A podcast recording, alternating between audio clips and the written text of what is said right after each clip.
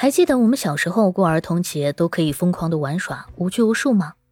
而在这属于孩子们的节日，一些为了仪式感而举办的联欢会，被当成礼物送给他们的课程礼包，还有以完成一篇日记为代价的出游，把好端端的节日变成了任务交付日，这是孩子们真正需要的吗？先赞后听比个爱心。你好，欢迎收听播客节目《热点情报局》，我是主播小苹果。人称相亲界的一朵奇葩，一股清流。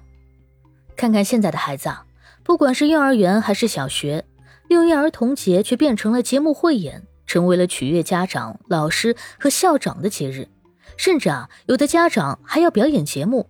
每年从五一开始呢，就进入节目排练日期。除了白天上课要练习，甚至有时放学后还要延长时间。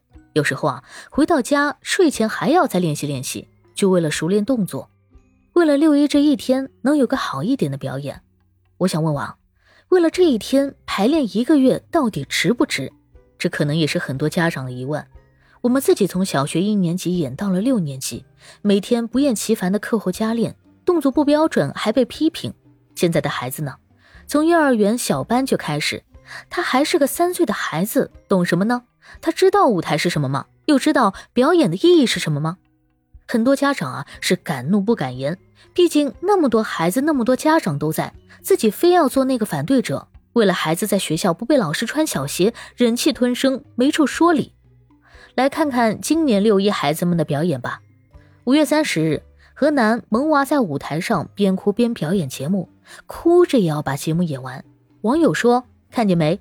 这就叫敬业。”还是在河南。一群萌娃在表演节目，可是六个萌娃没有一个是笑的。一个萌娃哭着表演，一个萌娃站着不动，而另外几个娃娃则一脸的不情愿。可以看到，他们从心底里并不喜欢表演节目，但是台下的大人们却笑得合不拢嘴，仿佛这个节目就是为他们表演的。在南充，萌娃在台上一边表演一边哭泣，但是动作一个没忘，从心底里啊是不想表演的。但是强迫着练了一个月，形成了记忆，登上台还是没有忘记，在哭声中表演了节目。自己的六一难道不应该是开开心心的笑吗？更为内卷的是，啊，现在很多家长成为了六一儿童节的主角，甚至很多宝妈组成妈妈团，亲自排练舞蹈，就为了在六一这一天啊展示自己的风采。五月三十日，山东德州某幼儿园举办了六一儿童节节目汇演。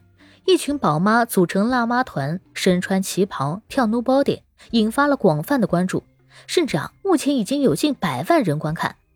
身穿各色款式旗袍的妈妈们展现出了自信迷人的风采，引来了几十万人的点赞。但是，同样有人质疑说，有人认为这样的行为会给孩子造成不好的影响和教育。很多家长说啊，儿童节过的其实就是一种仪式感。在这种仪式感中，孩子们感受快乐，家长们看到儿童的成长。可如果这样的仪式感充斥着压力与任务，这是孩子们真正需要的吗？